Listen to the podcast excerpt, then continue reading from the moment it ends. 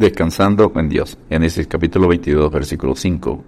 Entonces dijo Abraham a sus siervos, espera aquí con el asno, y yo y el muchacho iremos hasta allí, y adoraremos, y volveremos a vosotros. Sara, esposa de Abraham, dudó y no esperó que se cumpliera el tiempo de Dios para tener el hijo de la descendencia prometida. Génesis 16.1. Abraham tiene un hijo, Ismael, con la sierva de su esposa Agar, y se inicia una división en la relación entre Sara y Agar, el 16, versículos 4 al 6. Nace Ismael, padre de las naciones árabes, que hasta hoy son los peores enemigos de Israel, ese 16, versículos 2 y 15. Dios promete a Abraham tener una multitud como descendencia y en Génesis 17, versículos 5 y 6 cambia su nombre de Abraham, padre enaltecido por Abraham, padre de muchedumbre de gente. Muchos años después de que Sara había perdido la capacidad para tener hijos, concibió a Isaac, Génesis 21, versículos 1 al 7. Era una promesa dada a Abraham desde Génesis 12, versículos 1 al 3, oficializada en Génesis 15 y ratificada en Génesis 18, versículos 11 al 14. Dios prueba a Abraham a través de renunciar a su hijo, procreado en la vejez y que era la esperanza de todas sus bendiciones. Abraham es un modelo de fe al realizar algo en plena confianza en Dios. Durante la prueba de fe, Dios proveerá cinco cosas: cuidado, consuelo, edificación, guía y sustento. Y como resultado, aumentará, crecerá tu fe en Dios. Punto número uno, el hijo de la promesa. Aun cuando Abraham había tenido un hijo con Agar, a Ismael, en Génesis 16:15, y tendría seis hijos más con Setura, Génesis 25, 1 al 4, Isaac era el hijo de la promesa, y considerado como hijo único de Abraham. Isaac, que significa el ríe, el hijo de la promesa, había nacido en la vejez. Abraham de 100 años y Sara de 90 años. Abraham esperó 25 años la promesa. Dios había cumplido su promesa y ratificado que no hay nada imposible y difícil para él. Génesis 18:14. Para Abraham, Isaac vino a ser el símbolo de todo lo que Dios le había prometido en el pacto. Todas las bendiciones del Señor vendrían a Abraham y a sus descendientes por medio de este hijo prometido, Isaac. Abraham, por supuesto, amaba a Isaac. Punto número 2. La prueba de fe que faltaba. Génesis 22, versículos 1 al 5. Aconteció después de estas cosas que probó Dios a Abraham y le dijo, Abraham, y él respondió, heme aquí. Y dijo, toma ahora tu hijo, tu único, Isaac, a quien amas, y vete a tierra de Moriah, y ofrécelo allí en holocausto sobre uno de los montes que yo te diré. Génesis 22, versículos 1 y 2.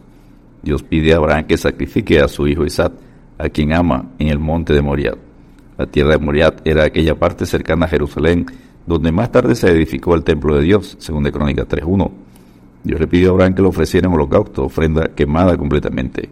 Dios quería probar la legitimidad, la autenticidad de la fe de Abraham para ayudarlo a crecer espiritualmente. Santiago capítulo 1 versículos 2 al 4. Abraham obedeció a Dios y no dudó en hacerlo. No empezó a preguntarse por qué debería hacerlo o el motivo de perder a su hijo y las bendiciones para él y su descendencia. Génesis 22.3. El tiempo de la prueba era ocho kilómetros o tres días de camino para llegar al sitio donde sacrificaría a su hijo. Esto pudo haberlo hecho renunciar a la prueba, en ese 22.4.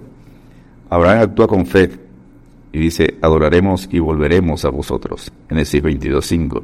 Es la primera vez que aparece la palabra adoración. Abraham confía en volver a casa con Isaac. Creyó que Dios lo resucitaría. ¿Cómo pudo él haber conocido esto? El escritor de los Hebreos responde, por la fe, Abraham, cuando fue probado, ofreció a Isaac, y el que había recibido las promesas ofrecía su unigénito, habiéndoselo dicho. En Isaac será llamada descendencia, pensando que Dios es poderoso para levantar aún de entre los muertos, de donde en sentido figurado también le volvió a recibir. Hebreos 11, versículo 17 al 19. número 3, Padre de la Fe, Génesis 22, versículos 6 al 8. El significado verdadero de la vida eterna es una vida que pueda enfrentarlo todo sin titubear, como lo hizo Abraham. Y tomó Abraham la leña del holocausto y la puso sobre Isaac su hijo, y él tomó en su mano el fuego y el cuchillo, y fueron ambos juntos. En ese 22.6. Además, Isaac no era un niño pequeño, era lo suficientemente grande para llevar madera para el holocausto, poder conversar con su padre y entender la ceremonia. Ese 22, versículos 7 al 8. Las preguntas de Isaac son preguntas que se hace hoy día un mundo confundido y atemorizado. ¿Dónde está el Cordero? ¿Dónde podemos encontrar salvación?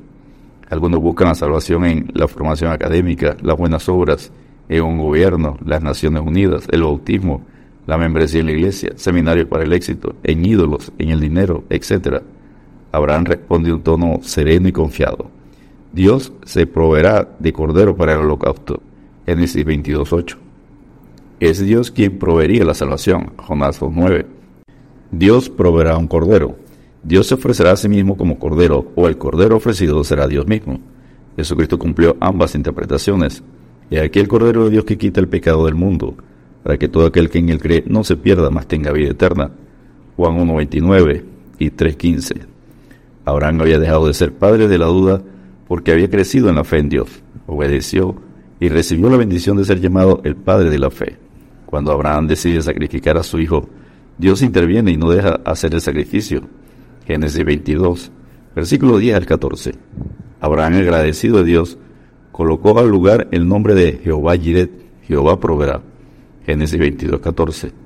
Abraham alcanzó un título mayor que ser el padre de la fe, ser amigo de Dios. Isaías 41, 8. Segundo Crónicas 27 y Santiago 2, 23. Jesucristo recuerda a los creyentes, vosotros sois mis amigos, si hacéis lo que yo os mando. Juan 15, 14. Descansemos en Dios porque Abraham creyó a Dios y le fue contado por justicia y fue llamado amigo de Dios. Santiago 2, 23. Dios te bendiga y te guarde.